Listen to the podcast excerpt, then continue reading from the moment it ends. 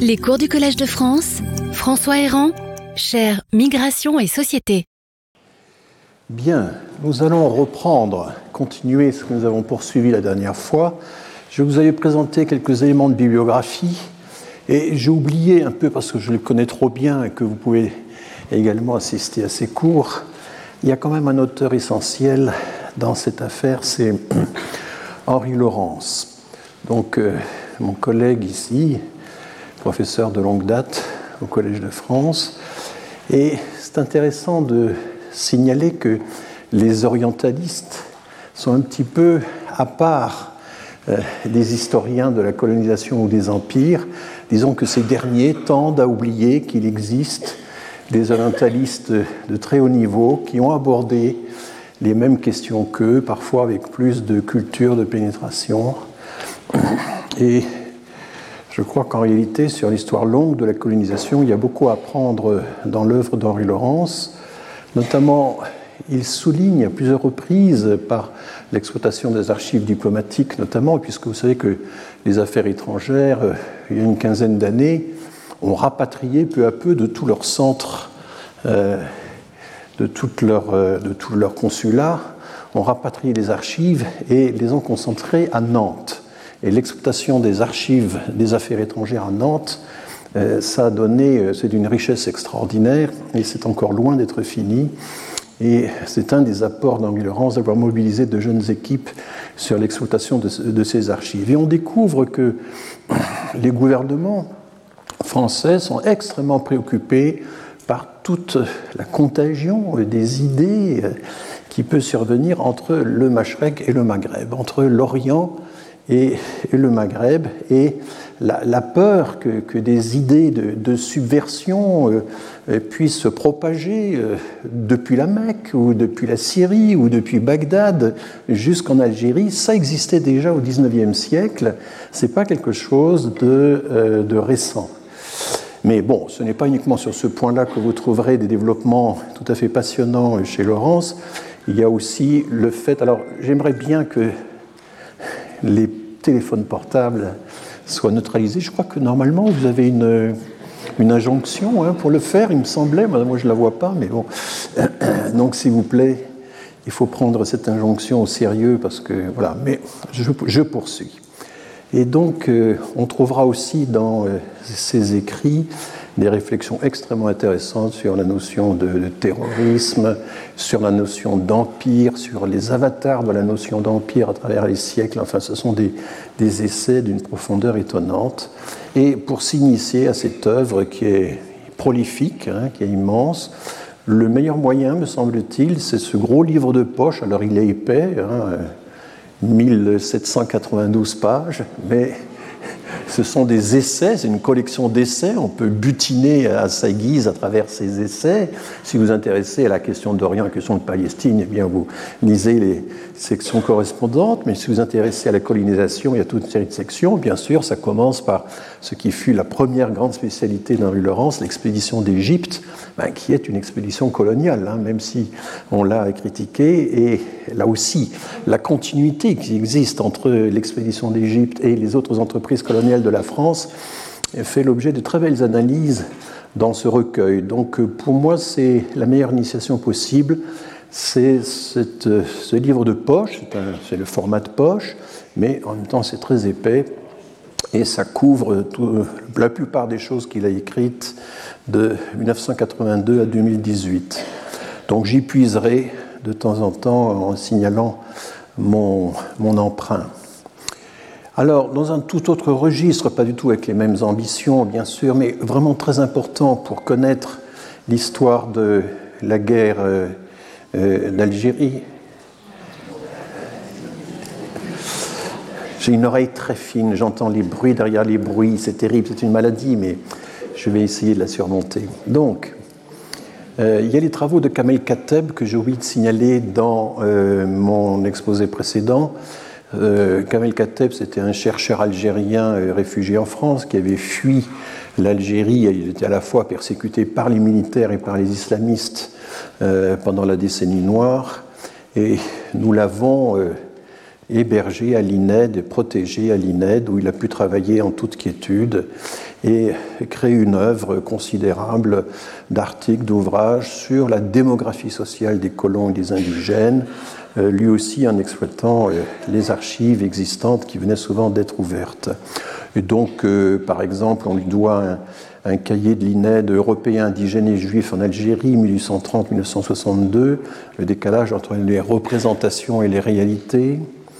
un autre, je ne cite qu'une partie, avec Guy Brunet, qui est spécialiste de démographie historique à Lyon, l'Algérie des Européens au XIXe siècle, naissance d'une population, transformation d'une société, donc l'origine des colons, euh, c'est ça qui est évoqué dans ce, livre, ou encore euh, les camps de regroupement. Vous savez que Pierre Bourdieu, dans un de ses premiers ouvrages avec Abdelmalek Sayad, avait euh, étudié ce livre appelé Le déracinement avait étudié les attitudes des personnes qui se trouvaient regroupées, mais c'était une optique assez, assez particulière, assez précise. Là, il s'agit vraiment de toute l'histoire d'un grand camp de regroupement, puisqu'on estime qu'à peu près un tiers de la population algérienne pendant la guerre a été euh, déracinée de ces villages et euh, regroupée dans des camps. Euh, et donc là, on a l'analyse très précise d'un des grands camps de regroupement, celui de Cherchel, qui est donc sur la côte ouest de, de l'Algérie.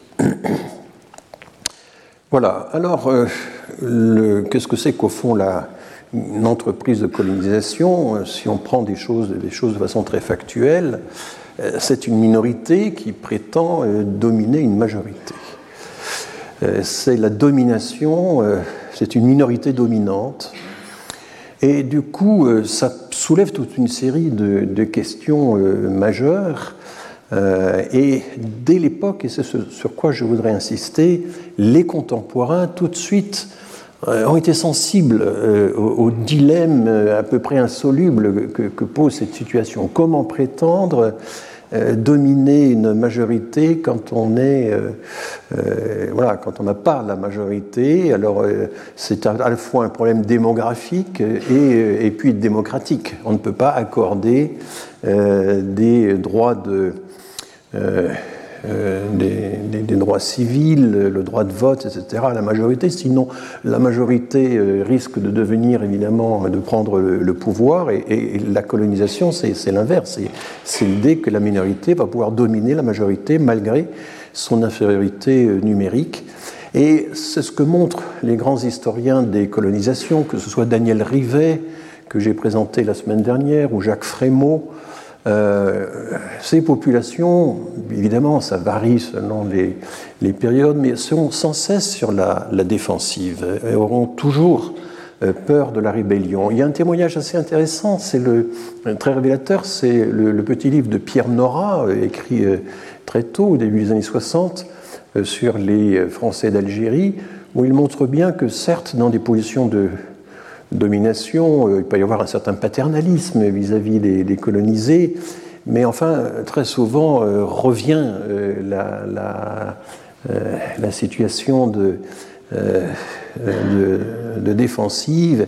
Et là, le, les, rapports numériques ne sont pas simplement des rapports de classe, sont aussi des rapports de race. C'est l'expression utilisée par Pierre Nora dans ce petit livre qui reste un très bon témoignage sur la façon dont euh, les euh, colons vivaient leur rapport avec les colonisés. Bon, il y a toute une série d'autres témoignages, évidemment, j'en parlerai éventuellement. Et donc, du coup, euh, face à cette situation, plusieurs solutions sont possibles, plusieurs voies peuvent être frayées, et à chaque fois, les protagonistes ont évidemment beaucoup de mal à, saisir ce qui va réellement se passer, dans quelles conditions ils vont pouvoir anticiper euh, le rapport de domination. Alors évidemment, la colonie de peuplement, c'est une solution qui est disponible, assez aisément disponible, c'est la domination sur place par le nombre. Cette fois, euh, on n'est pas, euh, pas longtemps minoritaire et on a affaire à des populations natives ou indigènes ou aborigènes qui sont très dispersés, qui occupent l'habitat d'une façon très extensive, des populations très vulnérables en termes euh, d'armement, de, ressources, Et du coup, les solutions qui ont été trouvées, c'est des solutions qu'on connaît bien en Australie, aux États-Unis, en Nouvelle-Zélande, au Canada, etc., c'est le refoulement, c'est le cantonnement, c'est le refoulement dans la RPI, dans des réserves. L'expression de cantonnement va être aussi beaucoup utilisée en Algérie, mais on va se rendre compte très vite, et, les contemporains font sans cesse euh, des allusions à la situation euh, euh, australienne ou à la situation des États-Unis. Ils ont ces modèles-là en tête et sans cesse se disent Ah oui, mais ce serait bien si on pouvait faire comme eux, mais on ne peut pas. Enfin bon, tout cela est, constamment mis en balance dans les réflexions des contemporains. Donc le refoulement dans des réserves, bien sûr, l'extermination euh, qui est très directement évoqué, justifié euh, par toute une série d'auteurs, mais ce n'est pas nécessairement le point de vue dominant parce que règne au départ, euh, d'abord on découvre les effets du choc microbien et on le constate également en Algérie. Il y a eu un choc microbien également qui a été assez défavorable aux populations, mais pas dans les mêmes proportions que ce qu'on a pu observer dans, le Nouveau Monde avec les Incas, euh, les, euh, euh, Aztèques, sans parler des, populations des Caraïbes qui elles, ont été totalement éliminées. Mais enfin, bon, il y a encore des controverses sur l'importance du choc microbien, du collapsus microbien, comme disait Pierre Chaunu qui avait étudié ça.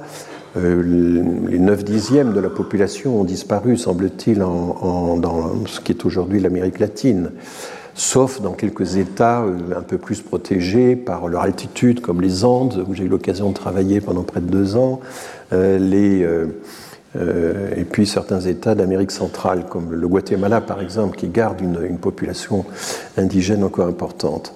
Mais les épidémies, les famines, l'exil aussi. Alors en Algérie, il y a eu des famines considérables. Dans les années 1865-1867, on estime qu'à peu près un tiers de la population a disparu du fait des famines. Euh, ce sont des choses assez peu connues, hein, mais qui ont été une des raisons pour lesquelles euh, le grand projet du royaume arabe qui avait été projeté par Napoléon III n'a pas pu être mis en œuvre. C'était la situation euh, absolument catastrophique de la population algérienne dans les années autour de 1867. Et là, euh, Kamel Kateb a fait des estimations euh, démographiques euh, des pertes qui sont tout à fait intéressantes, même s'ils ne font pas l'unanimité, parce que les données sont très faibles. Il faut savoir qu'il n'y avait pas d'état civil pour les, indigènes, et par conséquent, l'estimation des populations a toujours été très problématique. Et au début, d'ailleurs, les premiers colons euh, les premiers administrateurs sous-estiment fortement le nombre d'Algériens.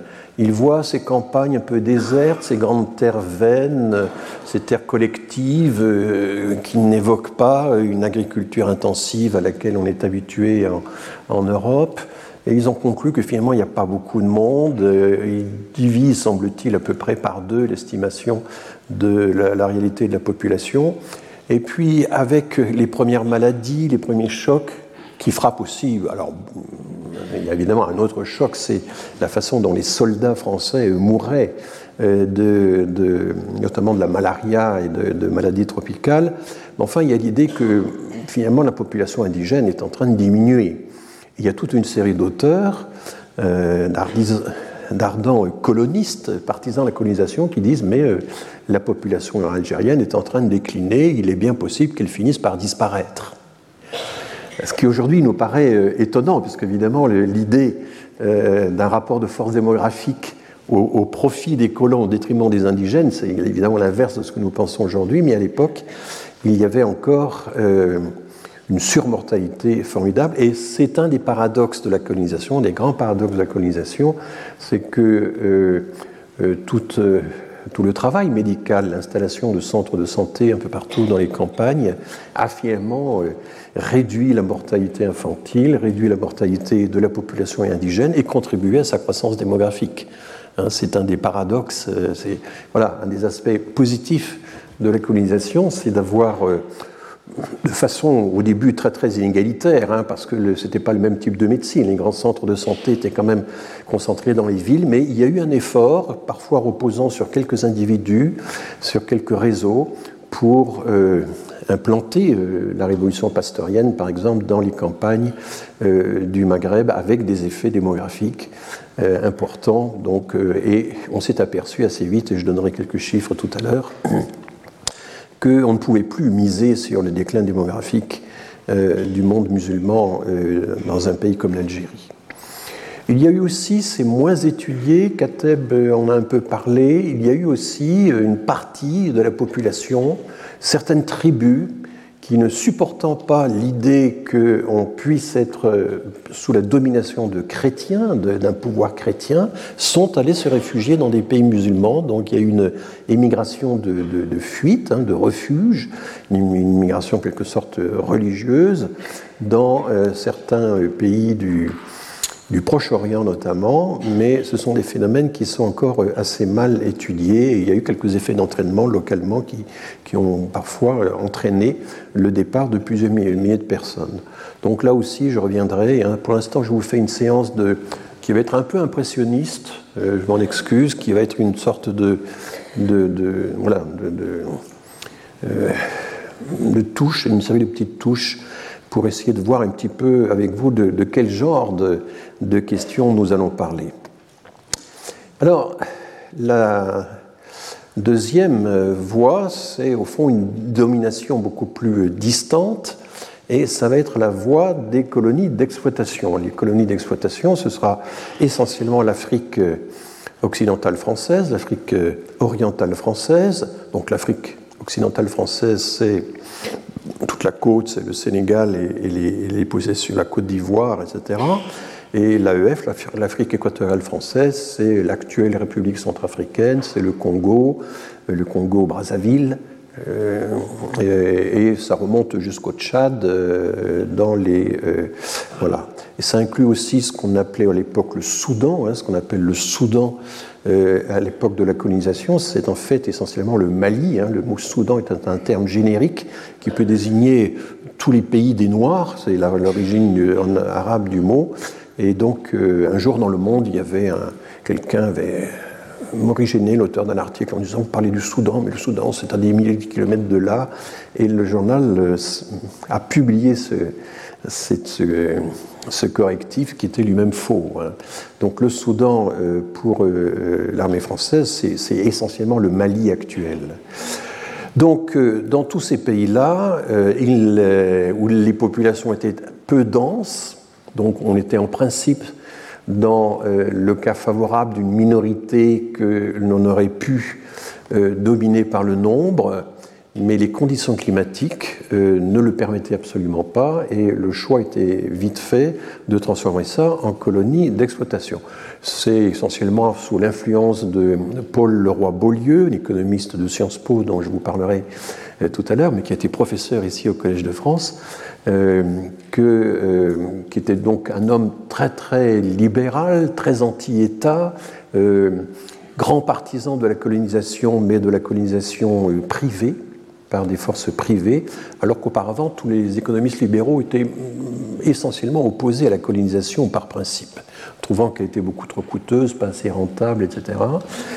Paul Leroy-Beaulieu, dans un grand essai qui date de 1874, euh, sur euh, la colonisation, eh bien, va euh, finalement développer l'idée qu'au fond, une colonisation réussie dans ce genre de terre, de territoire, c'est une ce sont des, ne peut marcher qu'avec des concessions à des sociétés privées. ce sont ces concessions à ces sociétés privées qui vont coloniser essentiellement donc l'Afrique équatoriale française avec des conséquences assez dramatiques parce qu'en fait, ça va se traduire par une, extraordinaire contrainte sur les populations, bien plus forte encore que celle qu'on a pu observer en Algérie, un système de réquisition systématique. Il y a aussi ce qu'on appelle le code de l'indigénat, mais ça j'en reparlerai, il existe partout, y compris en Algérie, y compris euh, en Indochine. C'est même en Indochine qu'il a d'abord été expérimenté pour la première fois, mais euh, c'est un code de l'indigénat qui code de l'indigénat, c'est l'idée que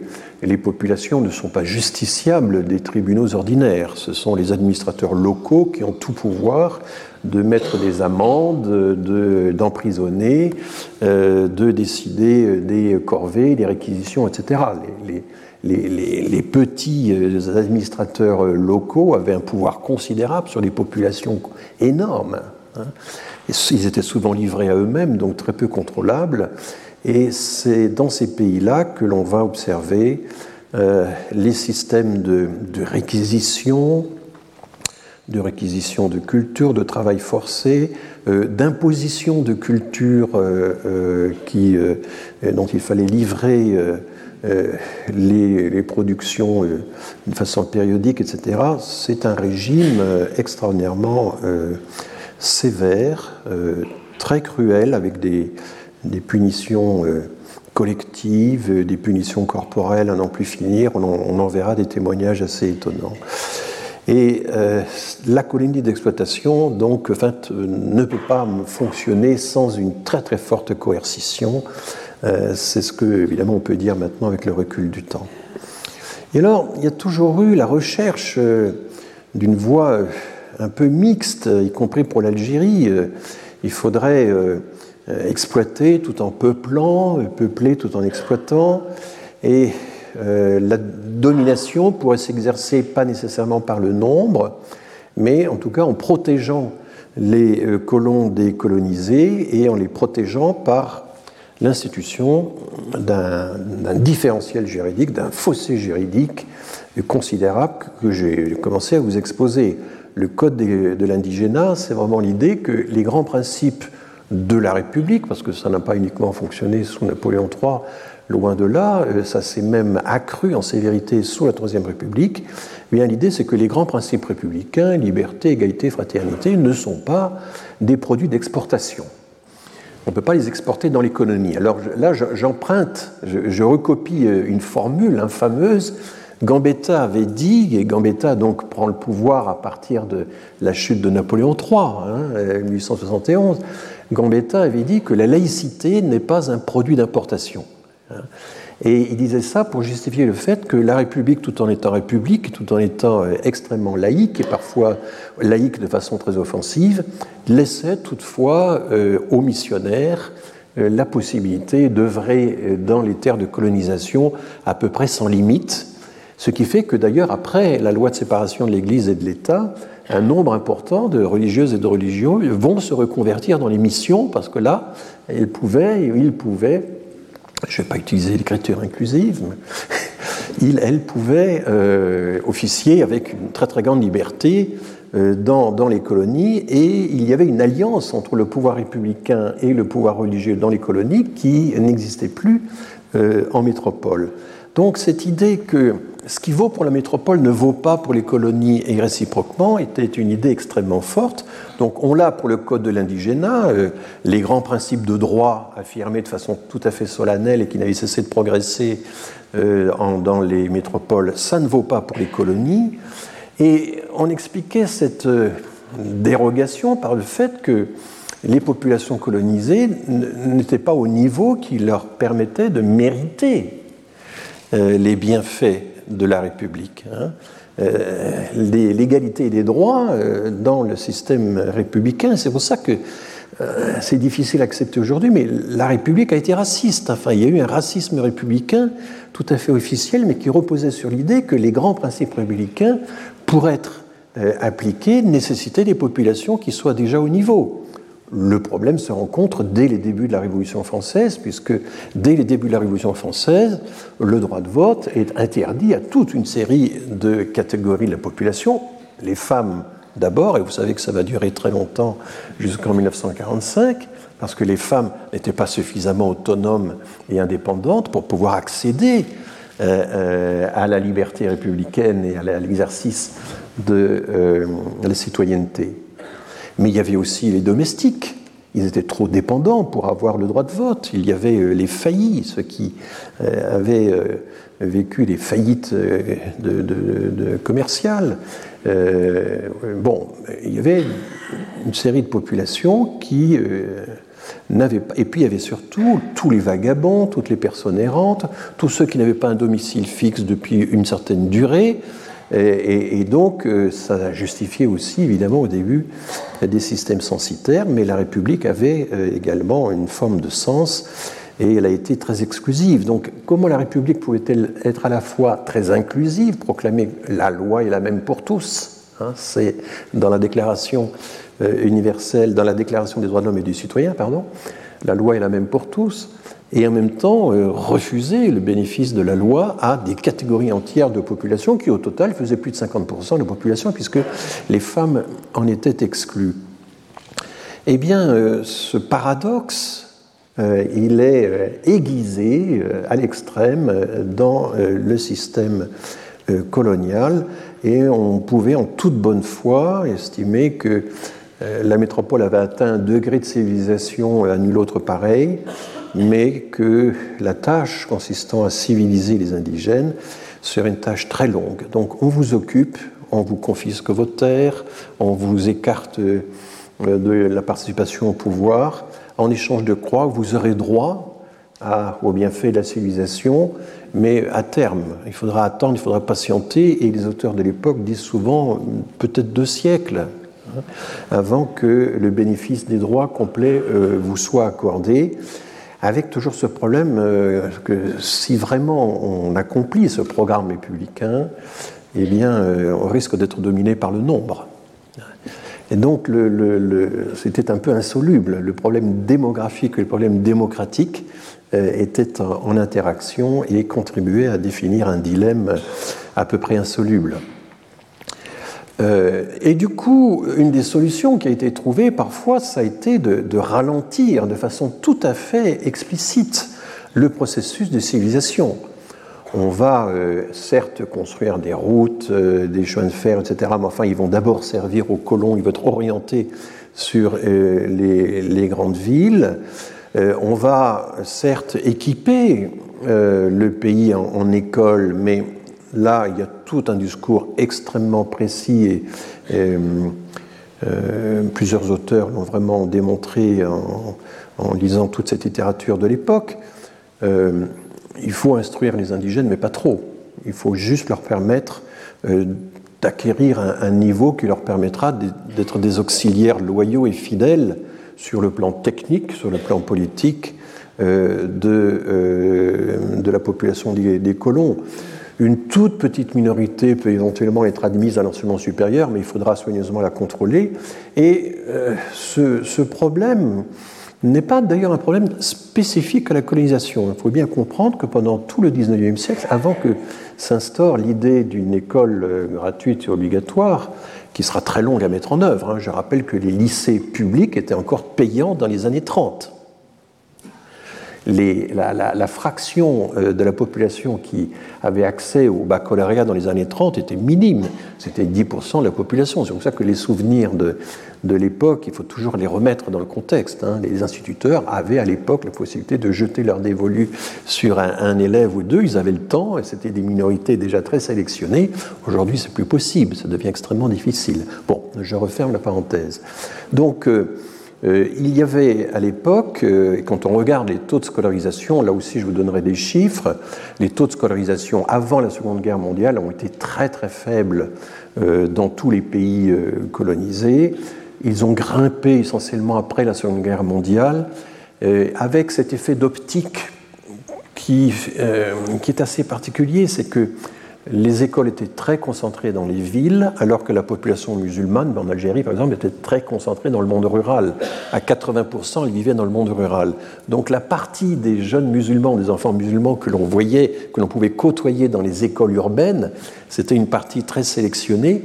Et donc, c'est une expérience courante des, des anciens colons, aujourd'hui rapatriés ou d'avoir eu en classe des camarades euh, qui étaient euh, musulmans, qui étaient arabes et avec qui l'entente était tout à fait possible, avec qui les, rapports étaient excellents, mais c'était une minorité. L'immense masse de la population musulmane se retrouvait dans des écoles rurales, souvent vouées à, des écoles coraniques, et n'avait pas accès à l'éducation. Donc là, il y a des illusions d'optique qui sont liées à des effets de structure euh, d'une très très inégale répartition des écoles et des publics selon qu'on était dans le monde rural ou dans le monde urbain. Bon, euh, un des grands problèmes, problèmes fondamentaux, c'est que très tôt, la métropole a imposé aux colonies ou a toléré l'existence des colonies à condition d'observer ce qu'on a appelé le pacte colonial. Le pacte colonial, ça consiste en dire la colonie doit vivre, mais par ses propres moyens. Il n'est pas question qu'elle soit à la charge du, budget de la métropole. Alors, nous verrons ceci en détail, notamment dans les séminaires, quand euh, nous recevrons Denis Cognot, euh, qui, euh, vient de publier il y a quelques mois un livre qui s'appelle Un empire à bon marché, une formule qu'on trouve déjà chez Henri Laurence, par exemple. Euh, c'est très compliqué hein, de faire le bilan comptable, la, la, balance commerciale, tous les flux qui sont allés euh, du budget public vers les colonies, euh, ce que les colonies ont, ont apporté à la métropole. Si vous regardez par exemple l'exposition coloniale de 1931, elle est tout entière orientée sur l'idée que les colonies, ça rapporte. Les colonies ont un, un bilan à apporte toute une série de contributions euh, euh, euh, à, la, métropole. C'était l'idée de Lyoté, notamment, qui était le commissaire général de l'exposition. Et donc, on va insister beaucoup sur les flux qui vont de la colonie vers la métropole. Si vous regardez la façade de, de l'actuel musée national d'histoire de l'immigration qui a récupéré le bâtiment, le vaisseau amiral de l'exposition de 1931, eh bien, vous voyez que on voit tout le travail des colonisés, le portage notamment, tout ça ici est très visible, le travail agricole. Les colons n'apparaissent pas du tout dans cette façade. Il n'y a aucun colon représenté sur cette immense façade du Musée national de l'immigration. C'était voulu, c'était la commande. Euh, il fallait montrer que les colonies travaillaient, qu'elles bossaient pour nous et au total euh, euh, nous, ont, nous apportaient quelque chose. Bon alors, le, problème de, ces bilans euh, économiques, euh, coûts-bénéfices pour la colonie, c'est que est-ce qu'il faut inclure là-dedans les dépenses militaires ou pas? Si vous incluez les dépenses militaires, si vous incluez le fait que souvent tout un artisanat euh, local, tout un commerce local vivait essentiellement parce qu'il fallait nourrir et loger les militaires, euh, eh bien évidemment, ça, fausse complètement les calculs. Et donc une, euh, une colonie n'est pas indépendante si euh, elle, vit essentiellement par le marché que, qui, est lié à la présence des militaires. ces militaires ont été très nombreux.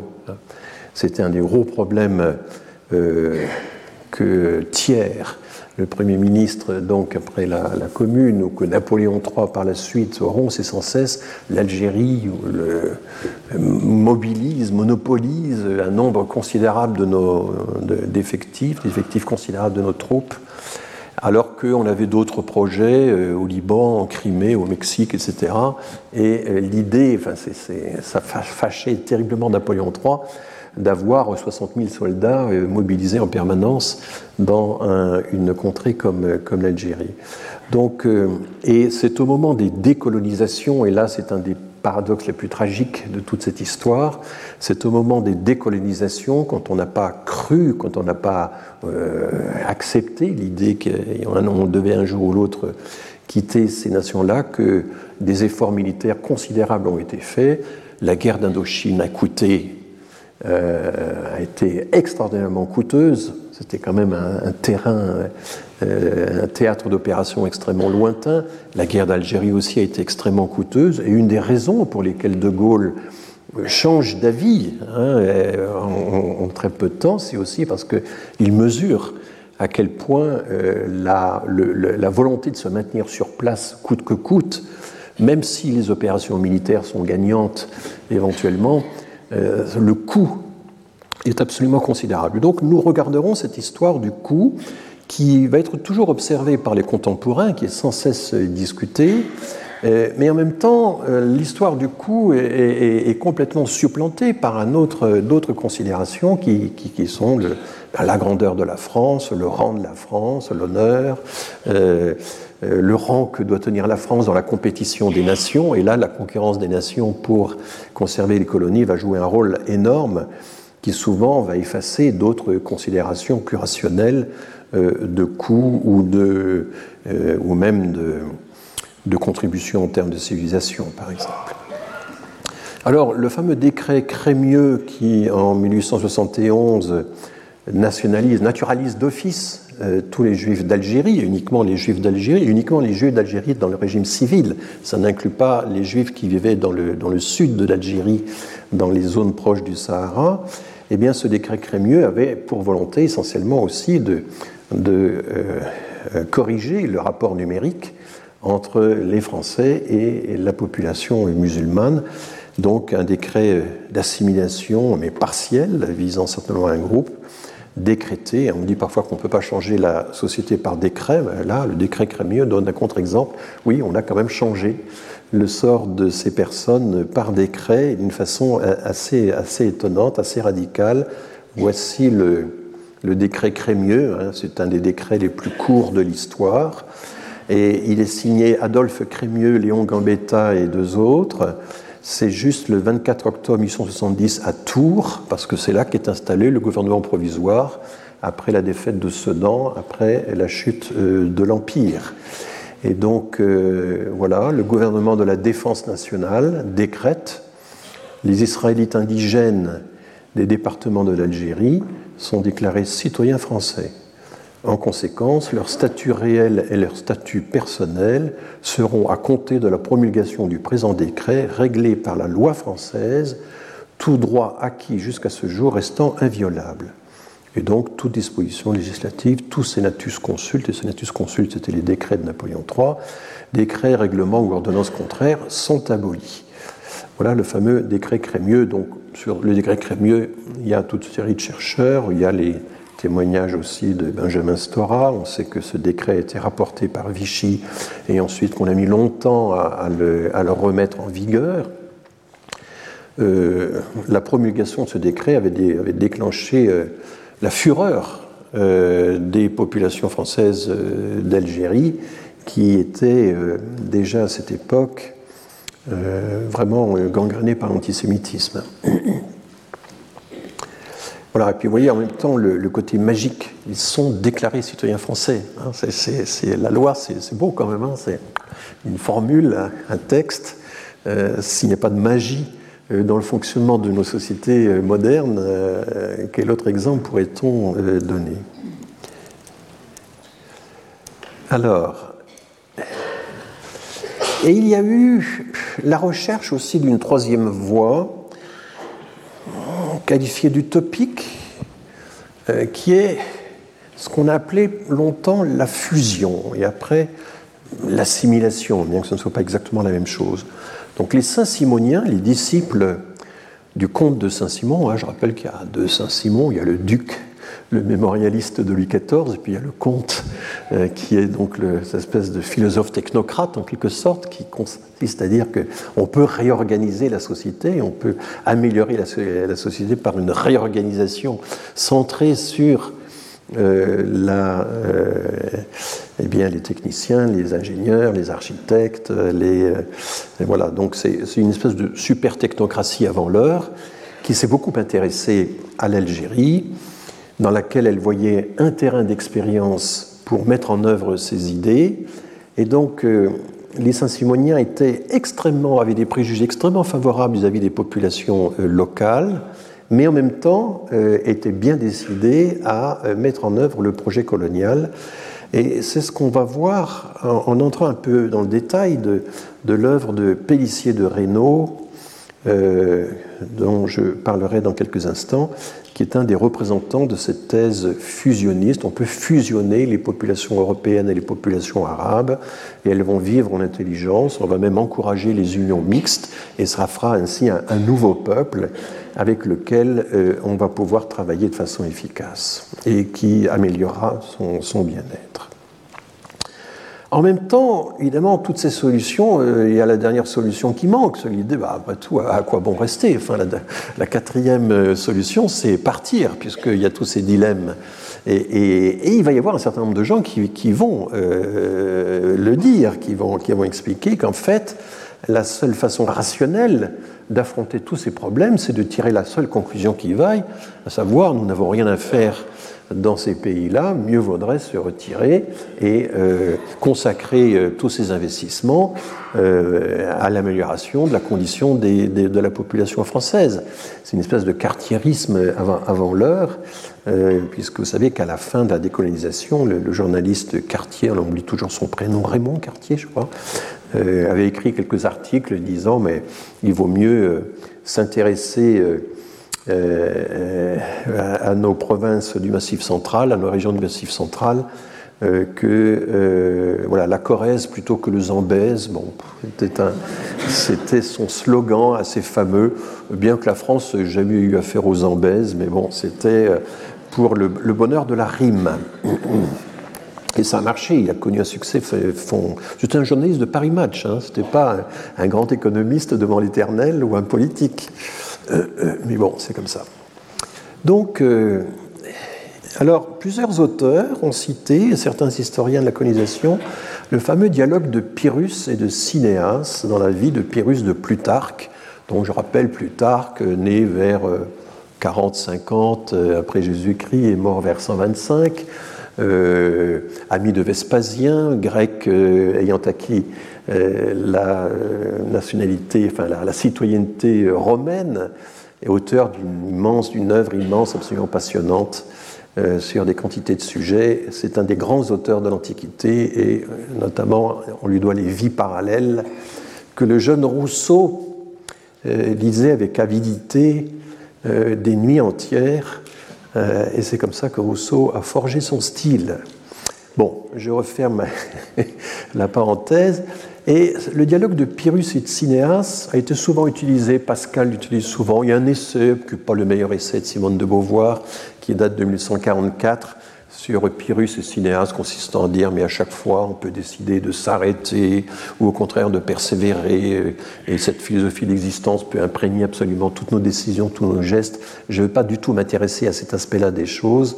Euh, il faut savoir que les, anticolonistes, comme on disait euh, au début du XIXe siècle, ont utilisé le dialogue de Pyrrhus Cinéas parce que la référence à l'Antiquité grecque et romaine a été constante pendant la colonisation.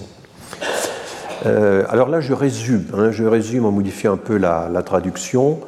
Euh, le conseiller du roi Pyrrhus, le roi des Pires, et qui avait pris dans une soif de conquête. Si les dieux nous donnent la victoire sur les Romains, que ferons-nous ensuite? Eh bien, nous irons conquérir la Sicile. Et ensuite, ben, nous prendrons la Libye et puis Carthage. Et à chaque fois, il donne des justifications pour expliquer l'intérêt de ces conquêtes. Et puis, eh bien, on va ensuite conquérir la Macédoine et puis toute la Grèce. En réalité, on voit bien que euh, ce récit de, Pyrrhus, c'est le programme que, les Romains vont accomplir euh, progressivement. Et puis, euh, après avoir conquis toute l'Italie, toute la Grèce, qu'est-ce qu'on peut encore faire? Eh bien là, mon cher, nous jouirons de la vie tout à notre aise, buvant et banquetant tout le jour, donc l'idéal de la vie heureuse chez les Grecs. Alors Cinéas répond, eh bien, qu'est-ce qui nous empêche dès maintenant de boire et de banqueter, de passer le temps à causer si nous le voulons, puisque nous pouvons obtenir maintenant, et sans plus de peine, ce que nous ne devrions acquérir qu'au prix de beaucoup de sang, de fatigue et de danger, avec son lot de souffrance pour les autres et pour nous-mêmes. Et on comprend bien que ce texte, euh, pour Plutarque, c'est une critique de la soif de conquête des Romains, cette soif absolument inextinguible que les Romains présentaient comme étant une bénédiction des dieux ou en même temps une sorte d'atavisme dont ils ne pouvaient se, guérir. Et donc, c'est toute la question de l'impérialisme. Quel est le ressort de l'impérialisme? Pourquoi l'impérialisme est-il. Euh, euh, reprend-il sans cesse? A-t-il sans cesse besoin de, de nouvelles victimes? Donc toute une série d'auteurs, euh, dès le, début du XIXe siècle, se posent la question de savoir si la conquête coloniale valait vraiment le coup. c'est une espèce de théodicée de la conquête. Est-ce qu'elle apporte plus de mal que de bien? Euh, Et du coup, certains disent bah oui, mais si on ne s'y met pas, les autres s'y mettront. Euh, les Britanniques prendront notre place à tel ou tel endroit. Bon, ça c'est un très grand argument. Et je rappelle euh, de quelle façon, par exemple, De Gaulle avait renoncé à l'annonce qui avait été pourtant faite au début de la Seconde Guerre mondiale d'accorder euh, l'indépendance aux Syriens. Un gouvernement syrien autonome s'était constitué, avait déjà été reconnu par plusieurs puissances européennes, mais là, De Gaulle a une peur terrible, c'est que les Britanniques en profitent pour s'emparer de la Syrie. Et il n'est pas question que les Britanniques euh, profitent euh, des promesses françaises pour s'emparer de, la Syrie. ça, c'était l'obsession de De Gaulle. Et on est là en pleine libération de Paris, et parmi les dossiers qu'il est en train de régler, il y a celui-là. Et il va envoyer des troupes, il va envoyer euh, deux bateaux de tirailleurs sénégalais qui vont aller à Damas euh, essayer de, garantir les conquêtes françaises. Et finalement, ce sont les Anglais qui ont chassé les, Français. La fin du mandat syrien en 45-46 va être assez pitoyable pour la France. Mais on voit bien que c'était cette logique de la concurrence, de la course coloniale. Et il faudra se demander parce qu'après tout, tous les États ne sont pas entrés dans la course coloniale. Par exemple, on a expliqué que l'Allemagne, finalement, n'avait pas fait beaucoup de colonies, euh, n'avait pas eu le temps. Mais ce n'est pas tellement qu'elle n'a pas eu le temps, c'est que Bismarck, au début, est très anticolonial. Bismarck se méfie beaucoup des coûts, des dépenses que ça pourrait euh, coûter. Euh, il reçoit toutes sortes de projets, d'initiatives de, privées, d'aventuriers, de, gens parfois étranges, qui lui proposent d'aller conquérir telle et telle euh, terre en Afrique, et, il rejette euh, ces projets. Il finira par en accepter un au Cameroun notamment, mais avec beaucoup de réticence. Bismarck, Bismarck en fait, considérait que les colonies, c'était un jouet qu'on pouvait laisser à la France ou aux Britanniques, pour les dévier de euh, la question européenne. Et les anticolonistes en France vont faire un peu la même analyse et, vont dire euh, aux colonistes, mais écoutez, vous faites ça pour euh, oublier la perte de l'Alsace et de la Lorraine, pour oublier l'ennemi allemand. mais en réalité, c'est un dérivatif pour notre désir de puissance ou notre désir de revanche. Et un certain nombre de partisans de l'Alsace-Lorraine expliquaient qu'en réalité, nous ne devrions pas euh, détourner nos énergies euh, vers les colonies, mais les concentrer toutes vers la revanche, vers la récupération de l'Alsace-Lorraine. Alors l'Alsacien que je suis, euh, personne n'est parfait, est évidemment très sensible à ce genre d'argument. bon, c'est le, il y a des interactions. Tout à l'heure, j'ai évoqué le fait qu'Henri Laurence montrait tous les liens parfois méconnus qu'il y avait entre euh, les, intérêts français au Machrek, euh, au, Levant, et, les intérêts français au Maghreb. Mais il y avait aussi des interactions très fortes entre ce qui se passait en Europe, hein, les, conquêtes de territoire en Europe, et les conquêtes de territoire en Afrique.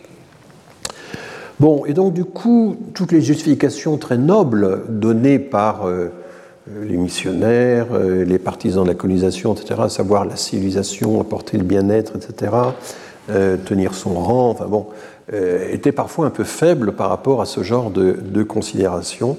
voilà un peu tout ça à partir de Plutarque, mais c'est toujours bon de partir de quelques textes anciens quand on sait qu'ils ont eu un une, existence de longue durée et qu'ils sont, ils sont restés des références de longue durée. J'ai encore vu des historiens euh, de la colonisation euh, citer le fameux dialogue de Pyrrhus et de Cinéas, euh, toute cette avalanche de conquêtes finalement à quoi bon?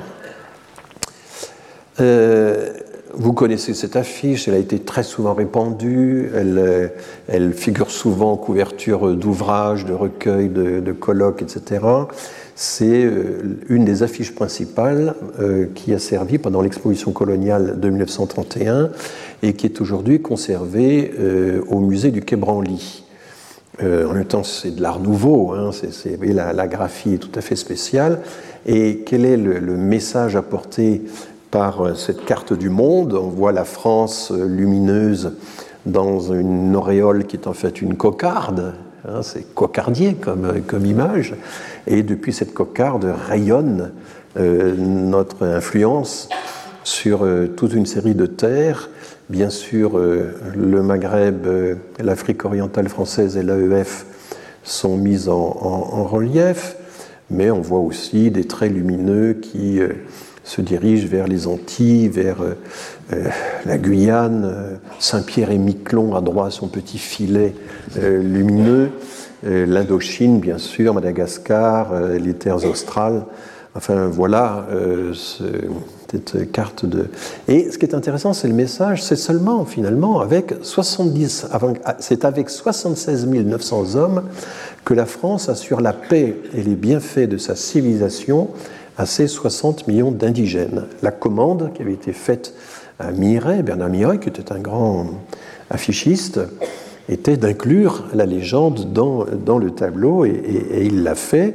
Et ce ratio, hein, on peut le calculer, c'est un homme pour 780 indigènes, sans inclure les populations de colons dans les colonies de peuplement. C'est un taux d'encadrement extrêmement faible. Il était bien plus faible, par exemple, en Indochine. On n'a pas organisé de peuplement en Indochine. Marguerite Duras faisait partie d'une population euh, euh, très, très, très rare. Euh, et donc, forcément, la colonisation assurer la paix et les bienfaits, à pacifier les populations en question, ça ne pouvait se faire qu'en misant sur des intermédiaires, sur des intermédiaires euh, qui étaient évidemment des locaux, qui pouvaient être certaines tribus, certains groupes, certains voilà.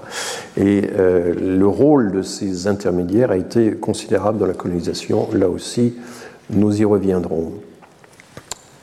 Je vais déjà présenté le décret Crémieux. Alors la question numérique donc va euh, se poser de plus en plus. On va à partir des années 1870-1880, on va perdre toute illusion sur le fait que les populations euh, musulmanes du Maghreb euh, pourraient décliner, en quelque sorte céder la place aux populations européennes.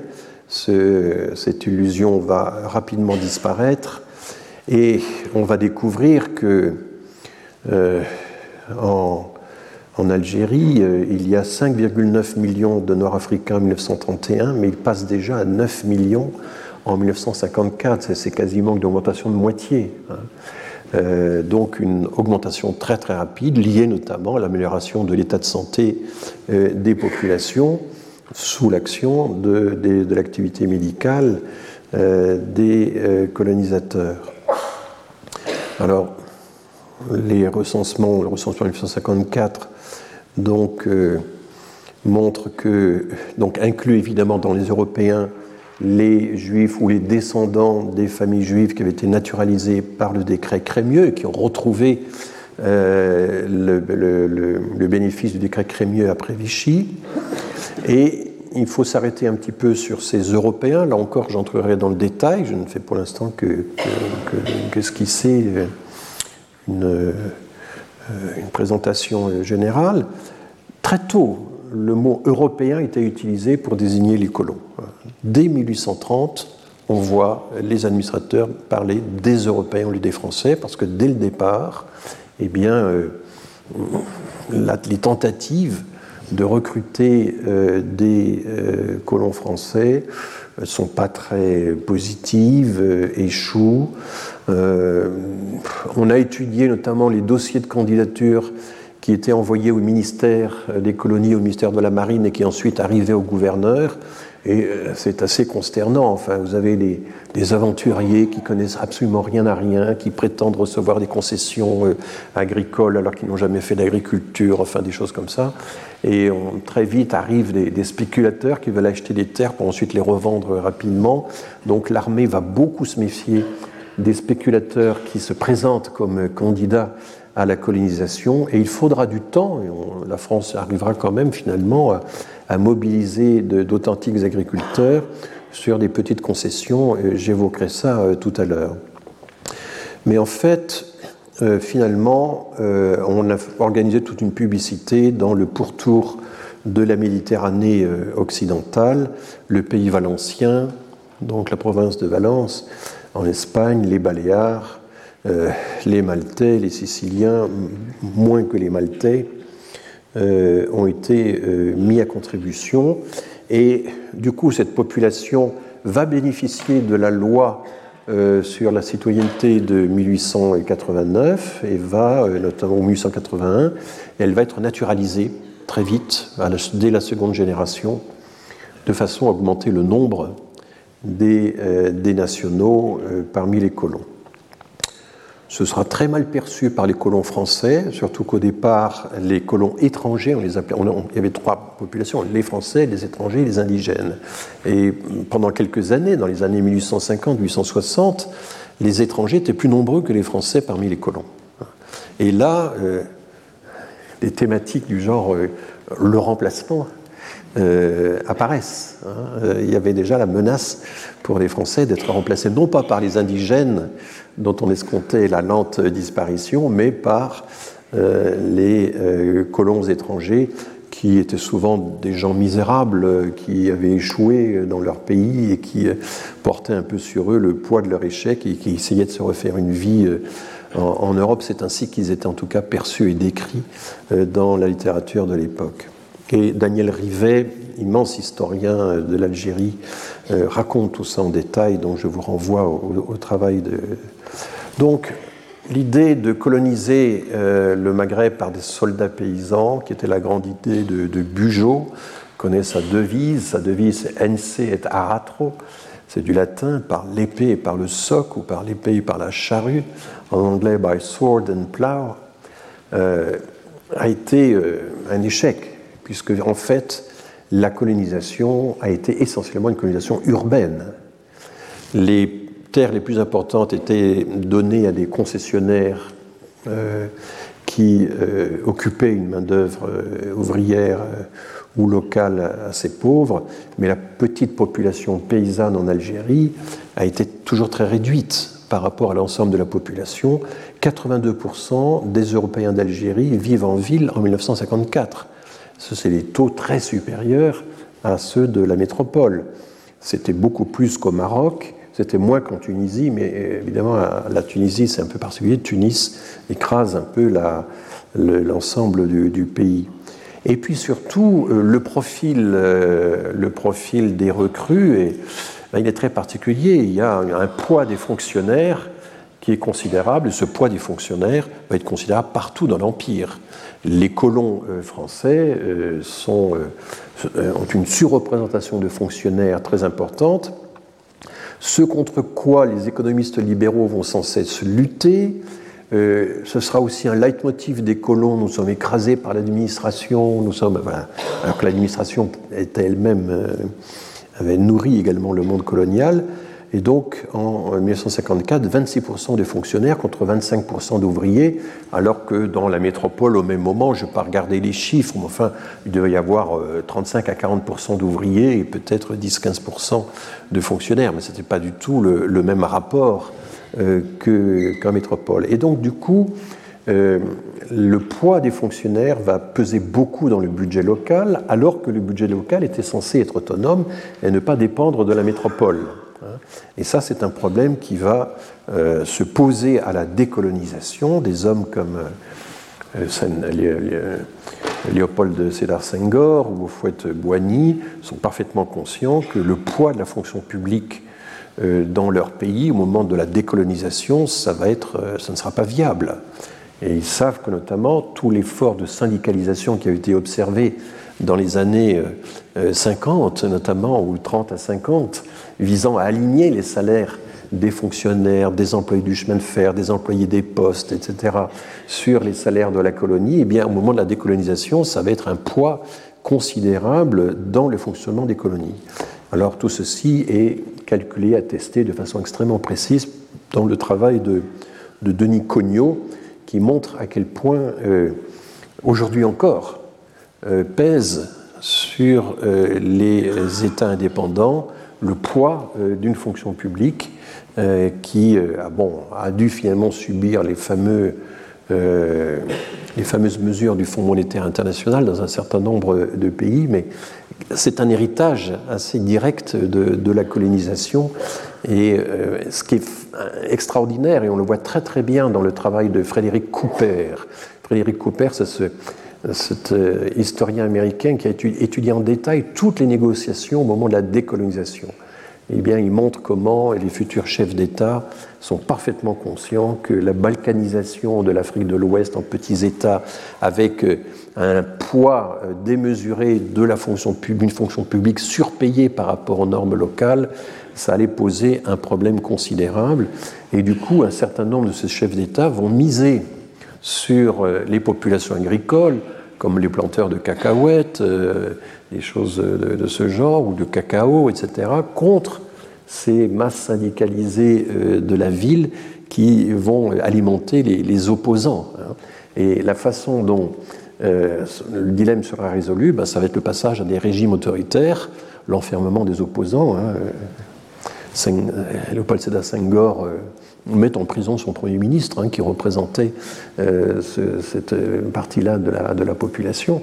Euh, donc tout le durcissement de ces régimes, une fois que l'option fédérale avec la France avec l'Europe a été abandonnée et que finalement on s'est retourné un peu en désespoir de cause vers la création d'États indépendants et la décolonisation, eh bien tout ceci euh, va être hypothéqué, lourdement hypothéqué par le surpoids des fonctionnaires dans la population euh, salariée. Donc je reviendrai là-dessus aussi euh, grâce au travail de Denis Cognot qui documente tout ça euh, en détail.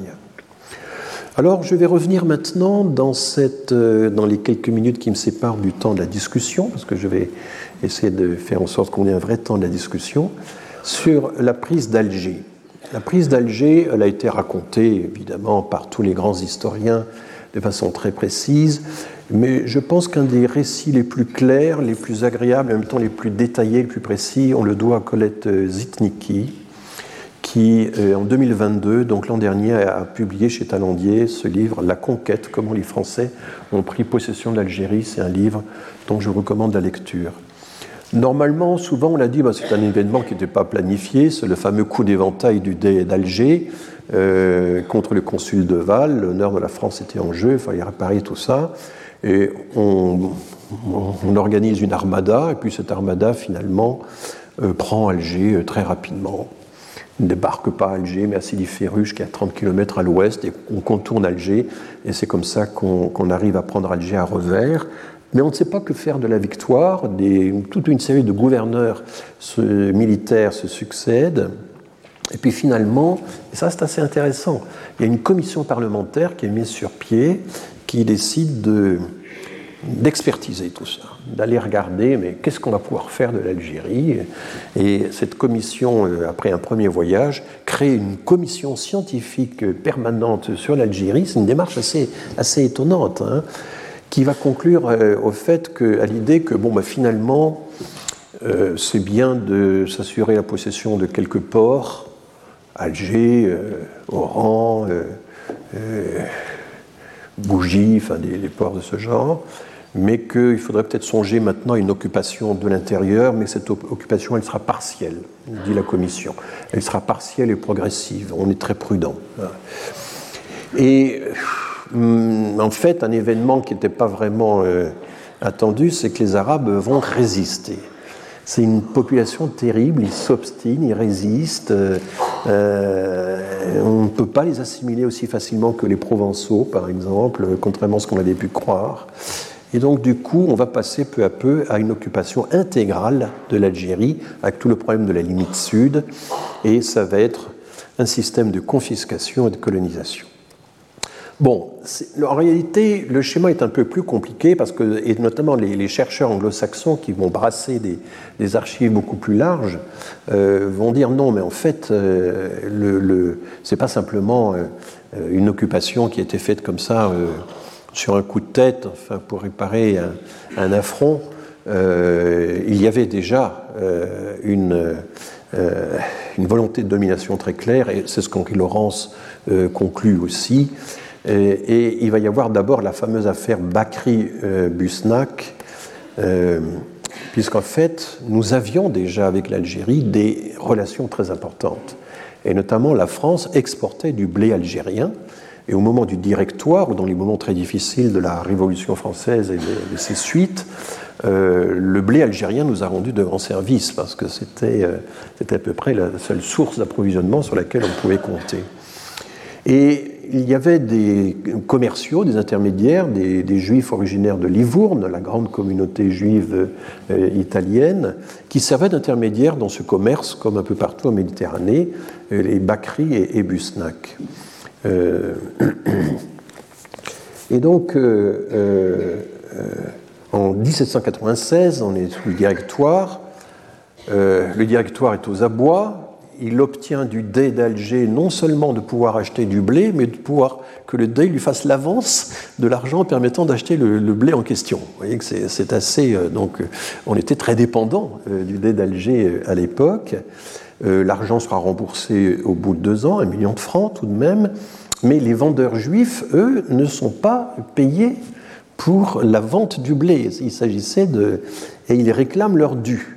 Alors il va y avoir une longue bataille juridique, le consulat verse une partie de la somme, euh, le dé insiste en disant mais mes vendeurs n'ont pas, pas été payés, et Bonaparte est furieux, il envoie une lettre absolument incroyable qui a été découverte euh, assez tardivement, cessez d'insulter mes agents, sinon je débarquerai 80 000 hommes sur vos côtes et détruirai votre régence.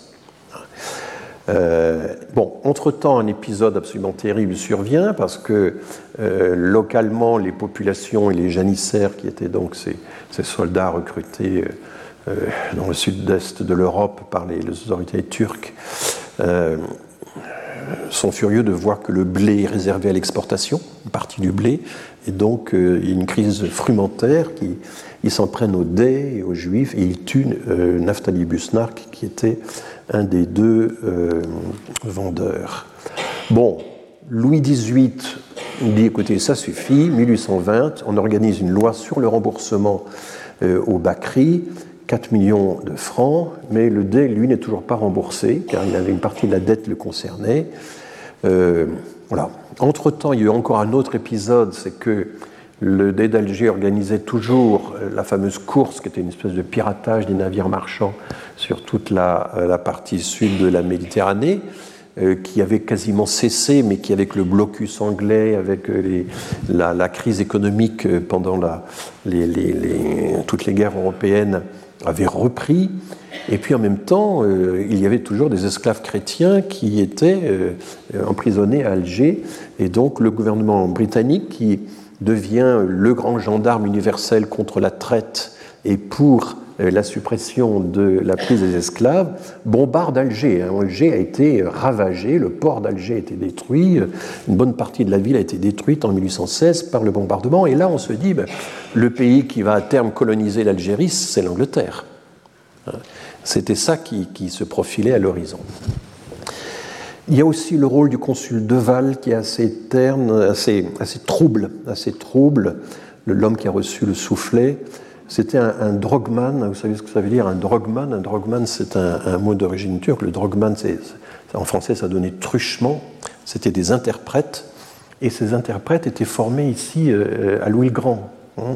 il y avait, c'était une école qui avait été fondée par Colbert en 1669 Colbert dit on va prendre dans les familles levantines, c'est-à-dire ces familles de commerçants français établis dans les échelles du Levant depuis très longtemps, on va prendre de jeunes enfants, on va les faire venir en France, il y en a à peu près une douzaine, et on va euh, créer ce qu'on appelle l'école des jeunes de langue, les jeunes de langue. Une expression assez curieuse qui est euh, donc euh, euh, et ces jeunes étaient envoyés au lycée Louis Grand. Il y avait une section spéciale hein, euh, pour euh, qu'ils apprennent le turc, l'arabe, le français, etc. On estimait qu'étant jeunes, ils étaient capables de devenir multilingues.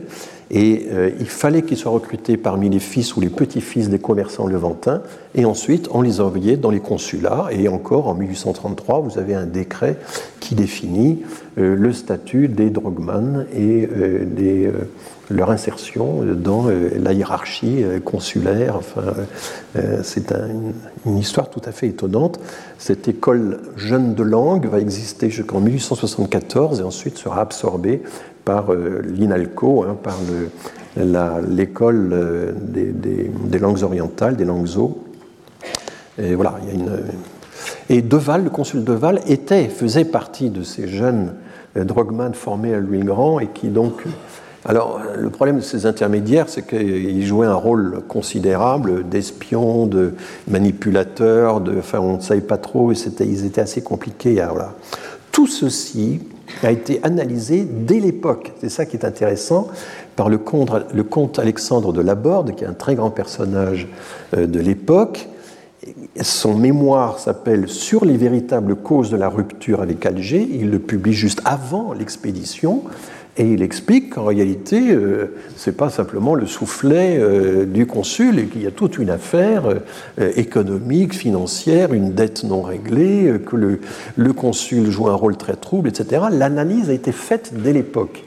Les historiens, pendant longtemps, ont méprisé le mémoire de la Borde et aujourd'hui considèrent que le mémoire de la Borde décrit véritablement au mieux ce qui s'est passé. Et voilà. Donc voici Alger vers 1830. C'était superbe. Hein euh, bon, de là conquérir. Euh. Et dès 1827, c'est ce que relèvent les historiens américains et que cite aussi Colette Zitnicki, le duc de Clermont-Tonnerre, je m'aperçois que je vais encore parler pendant trois minutes et puis ensuite on va revoir la discussion, le duc de Clermont-Tonnerre, alors c'est pas le Antoine de Clermont-Tonnerre avec la fameuse formule sur les Juifs, c'est un, cousin, hein, euh, ministre de la guerre de Charles X, a déjà est chargé de préparer une expédition sur Alger. Et il ne va pas pouvoir le faire, euh, le ministère va changer. On aperçoit d'un coup d'œil tous les avantages d'une pareille conquête où le roi peut non seulement donner des terres et des apanages à ceux qu'il voudrait récompenser et enrichir, alors ça c'est le côté euh, ancien régime, hein. mais où il peut fonder de véritables colonies militaires, où la France peut porter pendant longtemps l'exubérance de sa population. L'exubérance, c'est le trop-plein hein, de sa population. Qu'il peut produire non seulement des quantités énormes de blé d'une excellente qualité, mais qui voit croître naturellement une grande quantité de plantes coloniales, et qui peut se prêter à la culture de toutes celles que l'on voudra y transplanter. Donc déjà, l'idée de plantes coloniales artificielles qu'on pourrait imposer à la population. Où l'on ne trouve d'ailleurs que des peuples sans civilisation et sans industrie, accoutumés à gémir sous un joug de fer, qui nous craindront si nous sommes forts, nous respecterons si nous sommes justes, nous serons très utiles si nous savons établir avec eux des relations dans lesquelles ils trouvent eux-mêmes des avantages et de la sécurité. Ça, c'est donc 1827, trois ans avant la conquête d'Alger, qui donc du coup n'avait rien d'une improvisation. Hein, là, tout le projet colonial est là. C'est vraiment saisissant avec ses aspects économiques, ses aspects civilisationnels, euh, satiriques comme quoi euh, ben, les populations les civilisations sont de valeurs très très inégales et donc justifient la colonisation, etc. Tout est là. C'est vraiment un très beau document. Et il faut que je vous parle, mais alors du coup ce sera pour la prochaine fois, d'Edmond Pellissier de Reynaud, qui est un personnage absolument fascinant, à qui nous devons euh, une énorme documentation, puisque c'est lui qui va euh, publier Les Annales algériennes, qui est un recueil incroyable de documents, de documents administratifs, de documents économiques, de récits de batailles incroyablement précis, de, voilà, et puis c'est lui qui. Euh, voilà, donc je vais vous en parler, mais ce sera euh, pour le cours prochain. Et je suis prêt maintenant à répondre à vos questions. Merci. Eh bien, écoutez, je vais reprendre après cet intermède discursif. On va pouvoir parler de Pellissier de Reynaud, j'en suis ravi, car c'est un personnage absolument incroyable. Alors, il ne faut pas le confondre hein, avec un quasi-homonyme aimable Pélissier. Aimable, c'est facile à retenir. euh, c'est le fameux auteur des enfumades du Dara, donc 700 personnes enfumées d'un coup dans des grottes. Il va y avoir plusieurs épisodes. Tout ça, c'est sous la, à l'époque de, de Bugeaud. Il va continuer sa carrière. il sera duc de Malakoff, parce que c'est à lui qu'on doit la prise de Malakoff euh, dans la guerre contre la Russie. Et la petite municipalité de Malakoff s'appelle Malakoff parce qu'il y avait une espèce de comment ça s'appelle, de parc de loisirs dont la pièce maîtresse était euh, la tour de Malakoff, où les enfants pouvaient jouer aux petits soldats et s'emparer de la tour de Malakoff. Donc le parc de loisirs Malakoff a donné son nom à la commune de Malakoff, qui existe toujours aujourd'hui. Bon, ça c'est pour la petite histoire et donc euh, voilà, et qui deviendra gouverneur général de l'Algérie en 1860. Après euh, la victoire de Malakoff, il va être fait maréchal de France. C'est un contemporain de Pélissier. Pélissier de Reynaud, lui, aura une carrière complètement tronquée.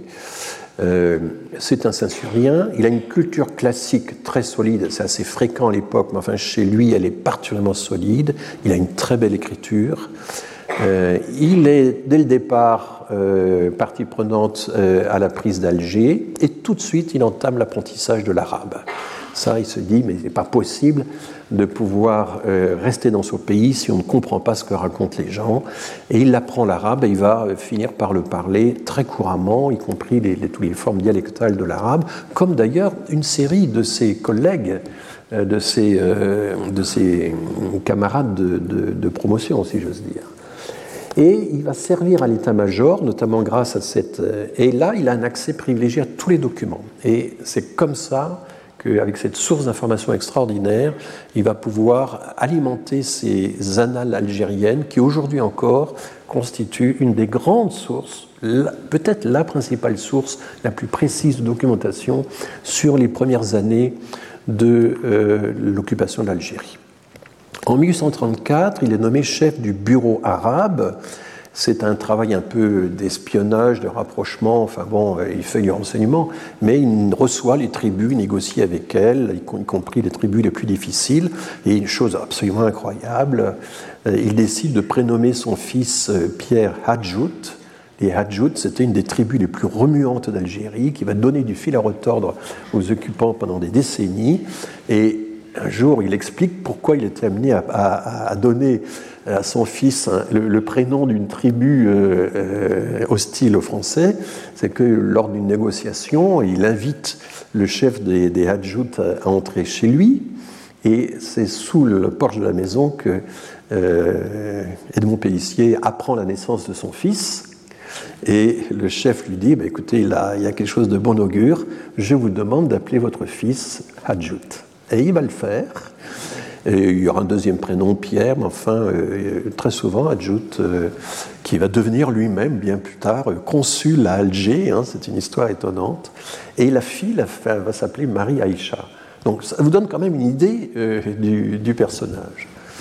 Il devient en 1837 directeur des affaires arabes, et c'est pendant tout ce temps-là qu'il commence à publier, par petits volumes très très nombreux, les annales algériennes, alors aujourd'hui, elles, sont, ont été publiées par Bouchen. Les éditions Bouchen, c'est une édition qui est installée ici à Paris, tenue par un, un, érudit algérien passionné d'histoire qui a édité beaucoup de documents. Euh, euh, il faut acheter des, documents des éditions Bouchen, et notamment un épais volume euh, recueille toutes les annales algériennes d'Edmond Pellissier de Renault.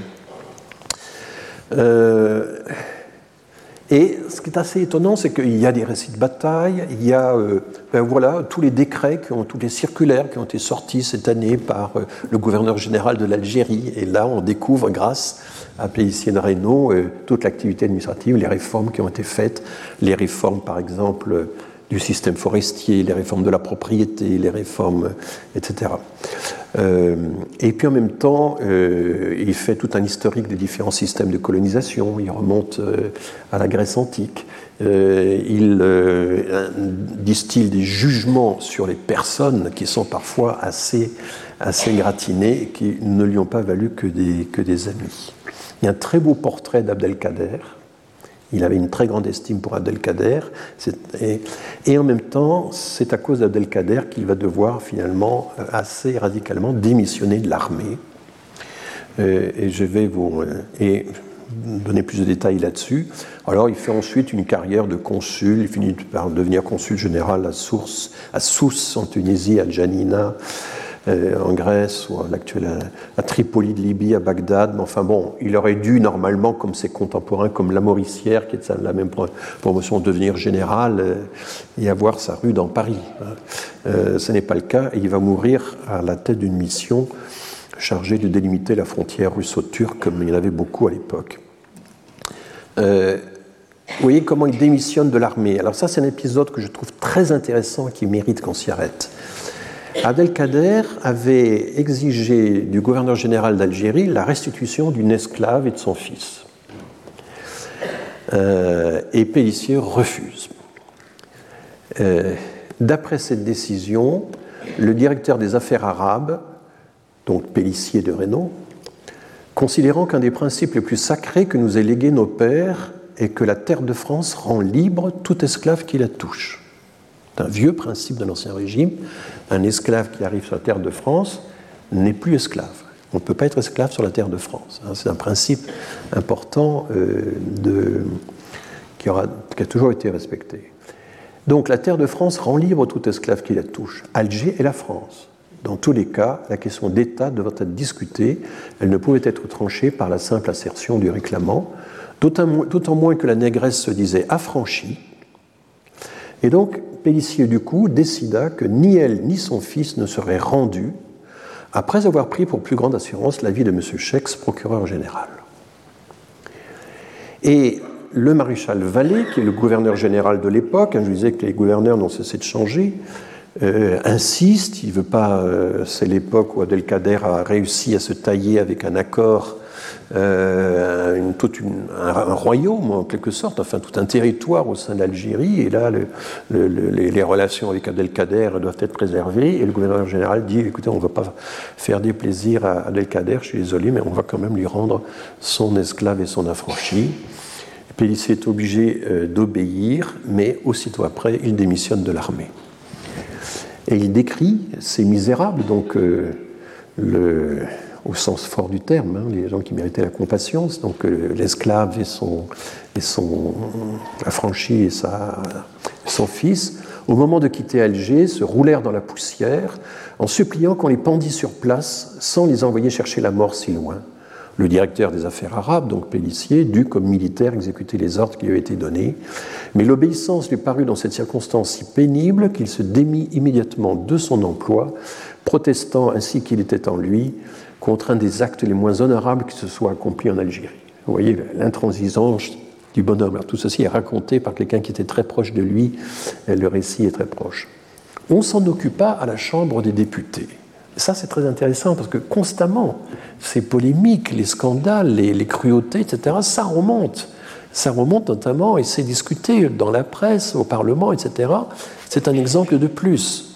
On s'en occupa à la Chambre des députés le ministre de la Guerre, interpellé à ce sujet, annonça que le gouverneur général avait été blâmé et que pareille chose ne se renouvellerait plus.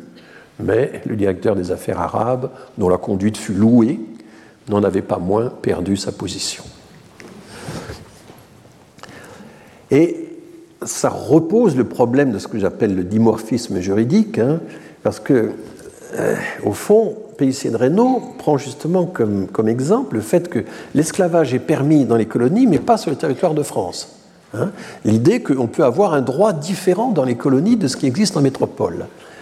Et, là, il essaie, euh, au contraire, de considérer que l'Algérie, c'est la France, et que donc on ne peut pas appliquer en Algérie ce qui serait possible dans des territoires étrangers, puisque Abdelkader, pour l'instant, ben, c'est un territoire étranger par rapport à la colonie française. Remarquez que ce genre de raisonnement, il va être appliqué également au moment de l'exposition coloniale de 1931, mais, sans succès, puisque quand on commence à concevoir l'exposition, le gouverneur général de l'Algérie dit Mais nous, nous ne sommes pas une colonie. Nous sommes des départements français. C'est comme si aujourd'hui on disait Mayotte est une colonie. Alors là, vous soulèveriez un scandale énorme. Et vous dites non, non, Mayotte, son unième département français. Ah bon, d'accord, euh, ça règle tout. Donc à l'époque, le gouverneur euh, d'Algérie dit Mais écoutez, euh, nous sommes trois départements, il y a trois départements en France, nous ne sommes pas des colonies, nous n'avons pas notre place dans l'exposition coloniale de 1931. Bon, là, la fiction n'ayant pas convaincu Lyoté, Lyoté va dire écoutez, euh, une exposition coloniale sur l'Algérie, ça n'aurait pas beaucoup de sens. Je suis désolé, mais il va falloir que vous, vous y soyez. Mais c'est intéressant, cette, euh, comme quoi la, départementalisation est un processus d'assimilation ou de fusion hein, qui est censé décoloniser en quelque sorte euh, les colonies, leur enlever un statut colonial. Mais là, et donc il essaie, puis essayer de dire mais sur le territoire algérien, il n'y a, pas d'esclavage. Alors, c'est vrai qu'une des missions des colonisateurs en Afrique, une des grandes justifications qu'ils vont apporter, c'est nous sommes là pour mettre fin à l'esclavage, hein, surtout après 1848, évidemment. Euh, ça va être plus compliqué que ça, parce qu'en réalité, euh, quand par exemple, aux alentours de 1905, par là, euh, les militaires français arrivent dans les oasis du Sahara, la frontière euh, du Mali, euh, à l'extrême sud de l'Algérie, ils découvrent que les oasis euh, fonctionnent grâce au travail des esclaves. Les oasis, c'est un énorme investissement technique, il n'y avait pas de pelleteuse, il n'y avait pas de matériel technique, et ça, ça, ne marche que parce que des esclaves sont commis à l'entretien de tout le système d'irrigation sans lesquels il n'y a pas d'oasis.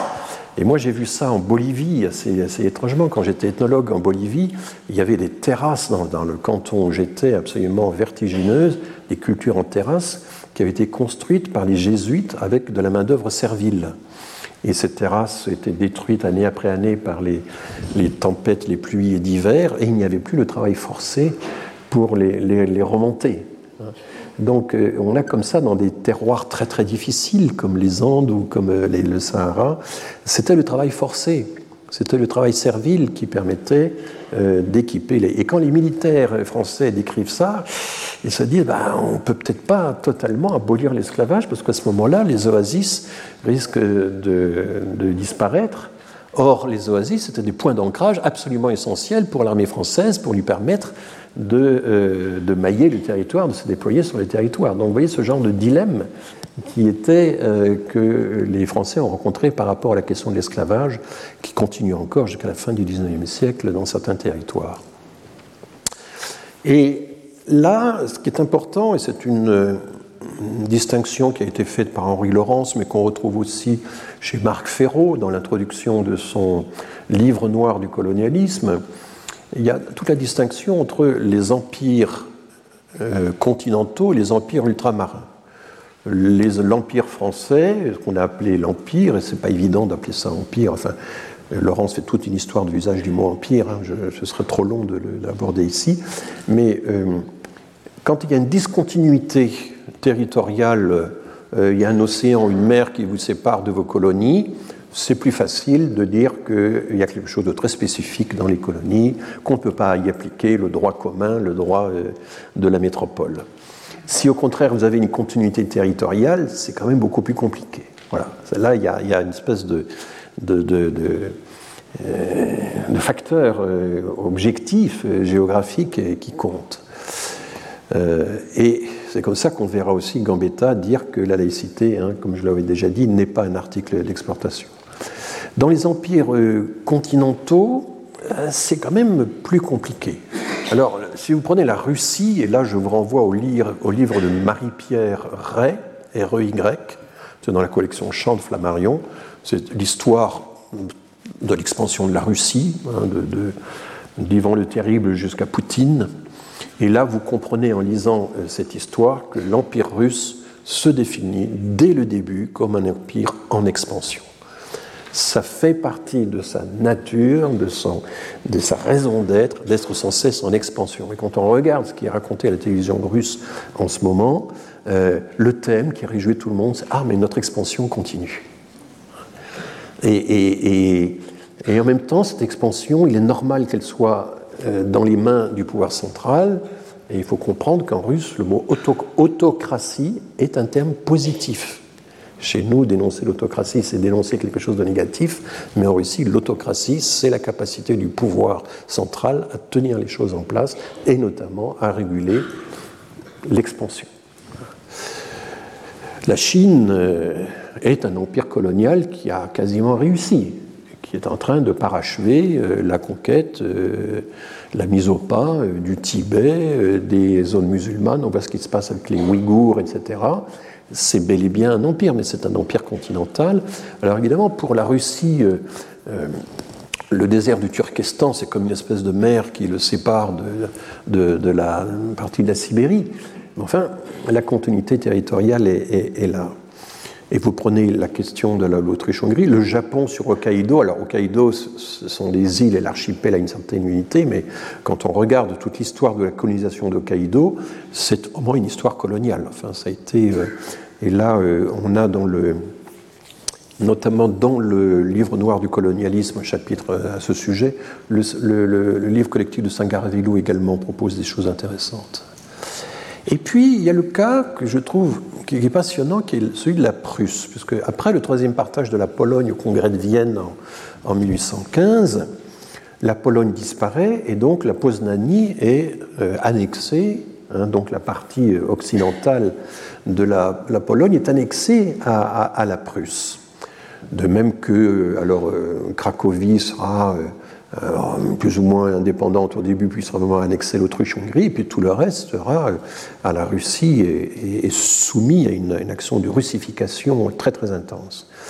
Eh bien, euh, ça explique cette situation particulière. Pourquoi la, diète enfin, prussienne, le, Reichstag prussien sous Bismarck, renonce au dernier moment à appliquer le droit du sol dans une réforme de la citoyenneté et finalement passe au droit du sang. On croit toujours que l'opposition entre droit du sol et droit du sang, entre l'Allemagne et la France, c'est une opposition en quelque sorte euh, inhérente. Euh, euh, la France est attachée au, droit du sol, et puis l'Allemagne à ses côtés, Blutenboden, n'est-ce pas Mais en fait, la véritable explication, il y a eu tout un débat euh, au Parlement euh, de, prussien pour savoir est-ce qu'on allait appliquer un droit du sol ou un droit du sang. Ils ont failli voter un droit du sol et au dernier moment ils renoncent parce que, à ce moment-là, ce droit du sol risque de bénéficier aux Polonais qui sont dans la continuité territoriale du territoire.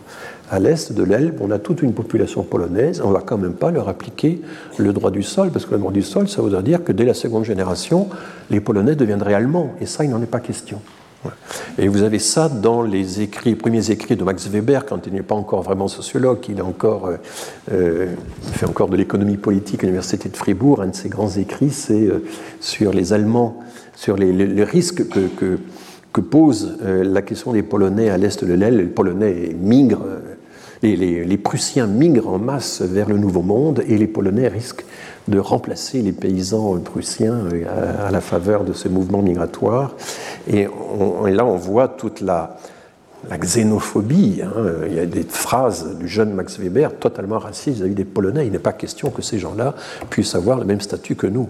Et donc, euh, nous, nous pouvions appliquer un droit du sol en France à condition de ne pas l'appliquer aux indigènes d'outre-mer.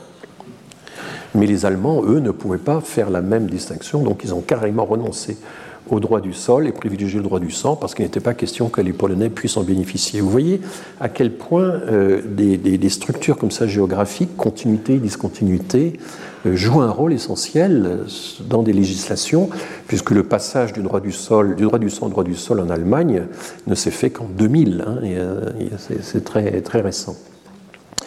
Alors, il y a une question intéressante, c'est est-ce que l'empire continental napoléonien, c'est un empire colonial ou pas? Euh, moi, je me suis beaucoup promené en Europe dans le cadre de mes. Euh, je me suis occupé notamment de l'Association européenne de démographie, donc je suis allé un peu partout en Europe. C'était toujours fascinant de voir que chaque fois, il y avait des traces de Napoléon. Euh, vous allez à Malte, il y a des, hommages à Napoléon. Vous allez, je sais pas, à Vilnius en Lituanie, Napoléon est là. Vous allez, enfin, Napoléon est, partout en Europe. C'est assez. Donc oui, on a eu un empire. 135 départements, je ne sais pas si vous vous souvenez de ces cartes très triomphaliste. Hein. On est en 1812, à son apogée, l'empire napoléonien avait atteint, voilà, allait de l'Italie à, la, nord de l'Europe. Enfin, c'est assez. Et est-ce que c'était un empire colonial ou pas? Alors, il se trouve que c'est discuté dans l'œuvre collective dirigée par euh, Saint-Garavello.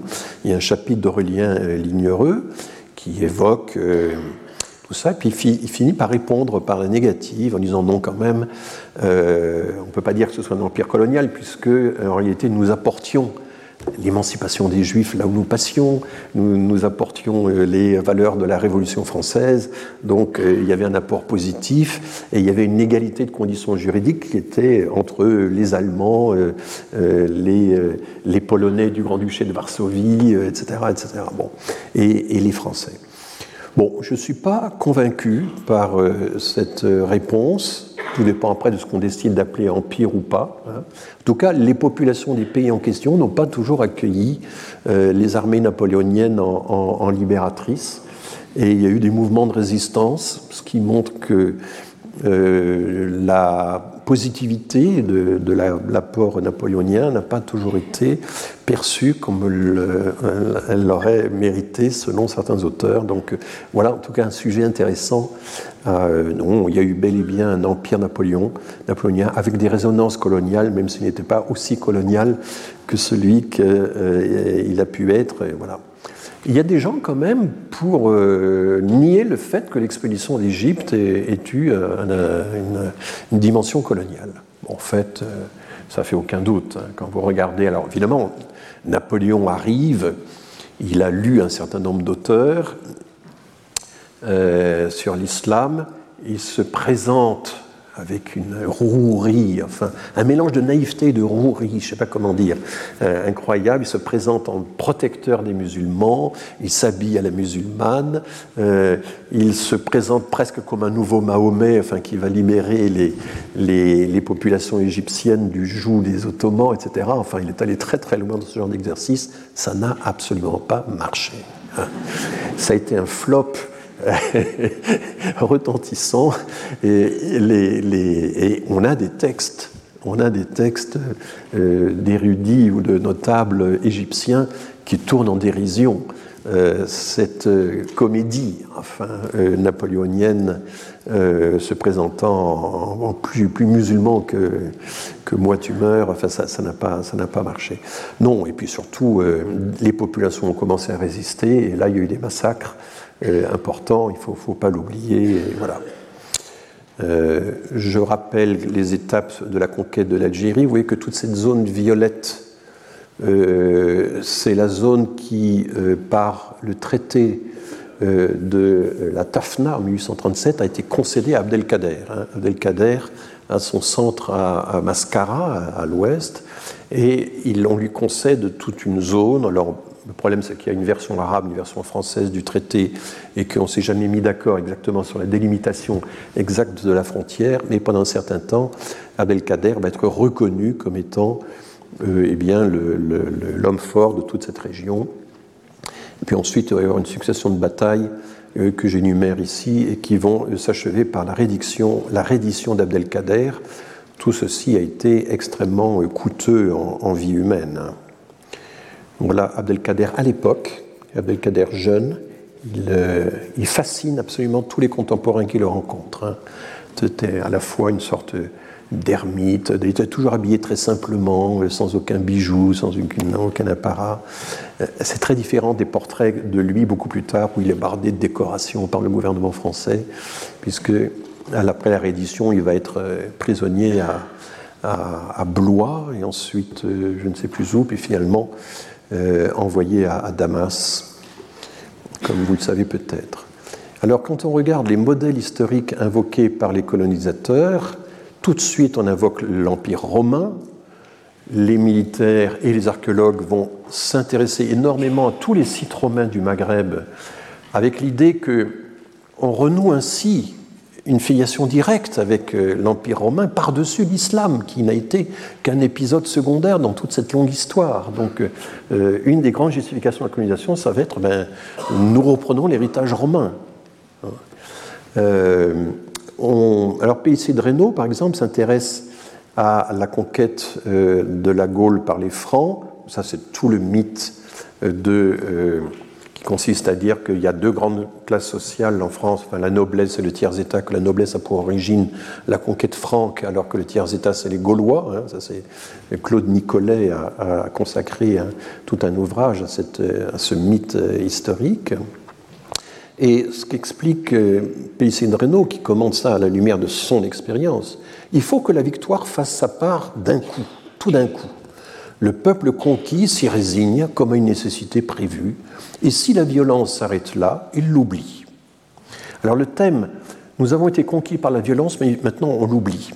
C'est un thème qui est très important dans toute l'histoire de l'Europe. Je rappelle que tous les grands traités, à commencer par les traités de Westphalie, commencent toujours par un premier article en disant écoutez, on a été en guerre, il y a eu des massacres épouvantables, etc. Mais article 1, amnistie générale. Plus de procès, rien, on oublie. Amnistie, amnésie, enfin voilà. Et lorsque Renan dans sa fameuse conférence de 1882, dit Mais pour faire une nation, il faut oublier tous les sujets qui fâchent. Le thème de l'oubli, c'est directement hérité du thème de l'amnistie-amnésie, qui, euh, voilà, lorsque euh, Louis XIV s'empare de l'Alsace, euh, détruit Haguenau, enfin, une façon, alors, qui était une des plus belles villes d'Alsace, ce qu'elle n'est plus aujourd'hui. Bon. Amnésie, amnestie, etc. Tous les traités doivent absolument effacer ceci. mais en même temps, Renan dit que c'est aussi les souffrances vécues en commun qui euh, euh, rassemblent une nation, et donc c'est tout à fait contradictoire avec le thème de l'oubli. Ça, c'est un des grands problèmes du texte de Renan. Et là, c'est pareil. Il y avait l'idée que la conquête des provinces, ça a été fait par la ruse, par la force, etc. Mais maintenant, il faut oublier la violence, c'est comme ça qu'on est directement euh, annexé, rattaché à, un pays. Voilà. Si euh, la violence perdure, euh, si les haines sourdes s'allument, il en résulte souvent une réaction qui met le vainqueur dans une situation pire que celle où était le vaincu. Donc ça, c'est l'analogie que fait Pelletier de, de. Les Francs ont eu la sagesse de préserver les droits des Gaulois, comme les colonisateurs doivent avoir la sagesse de préserver les droits des colonisés. Hein. C'est ça l'idée. Et l'adoption du christianisme a rapproché les deux populations. Là, ils rêvent un peu, mais c'était des rêves fréquents à l'époque, que la croix allait pouvoir supplanter le croissant et renvoyer le, croissant au, désert. Euh, voilà, alors, euh, et je vais terminer là-dessus, il parcourt toutes les colonisations. Vous voyez, c'est intéressant, c'est un colonisateur qui euh, essaie de réfléchir à, de, replacer sa colonisation dans l'ensemble des colonisations possibles. Condamne la colonisation espagnole, ça a détruit ou asservi les indigènes et ça a attiré des gens de la pire espèce. La colonisation hollandaise, alors là il a des mots extraordinaires, les Hollandais sont très très forts pour se présenter sous les allures de marchands euh, euh, comme ça, euh, d'honnêtes marchands, mais en réalité dès qu'on leur résiste, ils deviennent, ils ramènent des armées, ce sont rapidement des massacreurs et des corrupteurs. C'est dur hein, comme diagnostic il prophétise l'échec de la domination britannique en Inde. Il dit le fait qu'il n'y ait pas de colons, qu'il n'y ait pas vraiment de colonisation de peuplement en Inde, fait que l'Inde, inévitablement, retrouvera son indépendance. Et là, euh, il explique que c'est grâce aux Sikhs, notamment, bon, ça c'est le problème de ces ethnies guerrières, que les Anglais, au contraire, euh, sauront euh, utiliser à leur profit. Il, a, il y a de très très longs développements sur tous les différents types de colonisation d'Amérique du Nord. J'entre pas dans le détail, mais c'est assez intéressant. Et la sagesse qui a consisté à laisser aux colons une indépendance administrative, ça, il loue ça. Et donc, du coup, il plaide pour une colonisation de l'Algérie qui soit fusionniste, qui respecte les indigènes, qui pratique les unions mixtes, etc. J'en ai déjà parlé. Tout cela n'empêche pas qu'il reste absolument partisan d'une conquête militaire intégrale de l'Algérie. Alors qu'à l'époque, on discutait conquête partielle, conquête intégrale, euh, progressive d'un coup. Euh, lui dit non, non, il faut le faire rapidement, il faut que ce soit intégralement fait. Et il dresse aussitôt, à la suite de tous ces développements que je viens de. Un, budget, les colonnes, combien ça va coûter, combien de corps d'armée, à quel endroit les disposer, euh, comment les nourrir, comment, enfin, toute la logistique est là. C'était il avait un sens de l'organisation étonnant. Et tout de suite, on voit que le coût économique et humain de la conquête, c'est euh, essentiel pour lui. Et en même temps, ça c'est tous les militaires de l'époque ont fait ça pendant... Ils sont doublés d'un administrateur civil imposé par Paris, mais alors euh, les relations entre le gouverneur général militaire et l'administrateur civil sont épouvantables, et le thème... Euh, enfin, j'ai rarement vu de texte aussi anti fonctionnaires anti-bureaucratiques que ceux de Pelletier de Reynaud dans ses, dans ses annales. Et je termine là-dessus, même si j'ai un peu quelques minutes de retard. Il dit, bon, mettons à part les considérations de morale. Supposons que la France doive établir sa domination en Afrique. Comment s'y prendre? Comment y parvenir? Est-ce qu'elle doit exterminer les indigènes ou les réduire en servitude comme l'ont fait les Espagnols? Bah, Ce serait aller à l'échec. Et je cite, les Arabes ne sont point, comme les premiers Américains du Sud, des créatures faibles et désarmés. Ce sont des hommes braves et vigoureux que nos armes n'effraient pas et qui, poussés à bout, seraient terribles. Bon, c'est intéressant comme diagnostic. Est-ce qu'on pourrait imaginer de les refouler vers l'intérieur? Ben, Le problème, c'est qu'il y a une zone qui s'appelle le Sahara et que euh, je connais bien les Arabes, ils n'ont pas du tout envie d'aller s'exiler au Sahara. Euh, et ils résisteraient, ce serait une longue guerre, ils seraient capables d'observer notre système guerrier et peu à peu ils risqueraient de l'emporter sur nous. Est-ce qu'on peut à ce moment-là les régenter à distance, comme le font les Anglais avec les Indiens? Ben, Dans ce cas, euh, on ne voit pas quel profit on pourrait en tirer. Donc du coup, la seule solution avantageuse, juste et durable, eh bien, c'est le système de fusion euh, voilà, on donnerait aux tribus arabes les droits des Français coloniaux comme récompense de la tranquillité de leur conduite. Évidemment, ça c'est paradoxal. On les envahit, et puis si vous êtes gentil avec nous, que vous, respectez évidemment notre autorité, eh bien à ce moment-là, on vous récompense en vous donnant nos droits. Vous voyez ce, genre de marchandage moral qui évidemment, euh, bien sûr, avec le recul du temps, nous paraît, nous paraît étrange. Mais il fallait favoriser les alliances mixtes, affaiblir les préjugés religieux. Alors il y a des phrases extraordinaires où il dit, mais le problème vient surtout des Européens. Ce sont les préjugés de race, mais de race au sens un peu ancien du terme, c'est-à-dire mépris pour d'autres nations, pour d'autres peuples. Ce sont les préjugés de race des Européens qu'il faut euh, combattre. Il y a des textes étonnants. Vous voyez à quel point tout euh, cette pensée est, composite. Hein. Euh, et si ma solution, certes, peut paraître utopique, elle est complexe, je le reconnais, dit-il, mais si à, ce moment-là on juge que la fusion est impossible, l'assimilation complète de deux populations, eh bien il vaut mieux abandonner l'Afrique, qui dans ce cas ne serait jamais pour nous qu'un incommode fardeau. Euh, conclusion étonnante, vous voyez, il balise tous les possibles et à la fin il dit bah, peut-être qu'au total il faudra quand même abandonner l'Afrique si l'assimilation n'est pas possible. On ne peut pas vider les habitants pour les remplacer par des Européens, il faut retrouver des candidats, euh, etc. Euh, donc il va falloir faire avec les indigènes, on ne peut pas faire autrement. Voilà le mot de la fin sur ce personnage qui je crois méritait qu'on s'y arrête et on poursuivra donc la semaine prochaine. Merci. Retrouvez tous les contenus du Collège de France sur www.colège-2-france.fr.